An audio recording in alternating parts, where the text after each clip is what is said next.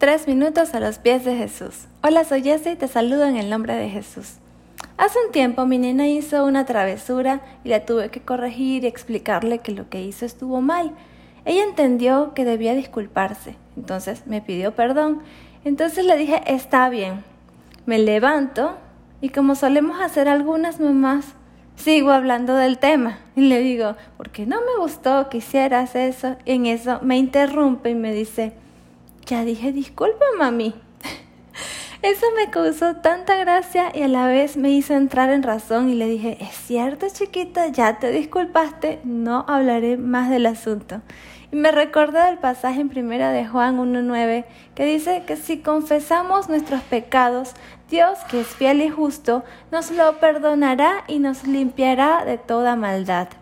Efectivamente, una parte esencial de la oración es la confesión, que consiste en decir nuestros pecados con arrepentimiento de corazón. El Padre Nuestro incluye una petición de perdón por nuestras ofensas, pero no es lo único que se menciona en la oración, porque si nos arrepentimos y confesamos, Dios nos perdona. Y dice Dios en Isaías 43:25, yo soy el que borro tus rebeliones por amor de mí mismo y no me acordaré de tus pecados. Me recuerdo de una vez que leí un testimonio de un pastor que decía que había recibido la visita de un profeta y para verificar si lo que decía el profeta era de parte de Dios, lo puso a prueba y le dijo, yo le confesé a Dios mi pecado ayer. Si eres profeta de parte de Dios, ve esta noche y pregúntale a Dios lo que le confesé y mañana nos vemos para ver si realmente Dios te envió.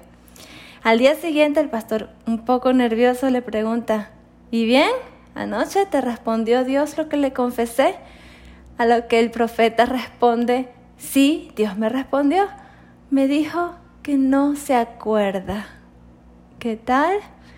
Nuestro tiempo de oración es muy valioso y especial. Aprovechemos ese tiempo para confesar, pero también para pasar a los siguientes temas de conversación con nuestro Dios, porque ya nos perdonó. El Padre nuestro no habla solo del perdón de pecados. Pasemos al siguiente tema. Hagamos como mi nena, que con solo tres años de edad ya entendió que de nada sirve seguir hablando de algo que quedó en el olvido. ¿Qué piensas tú de esto?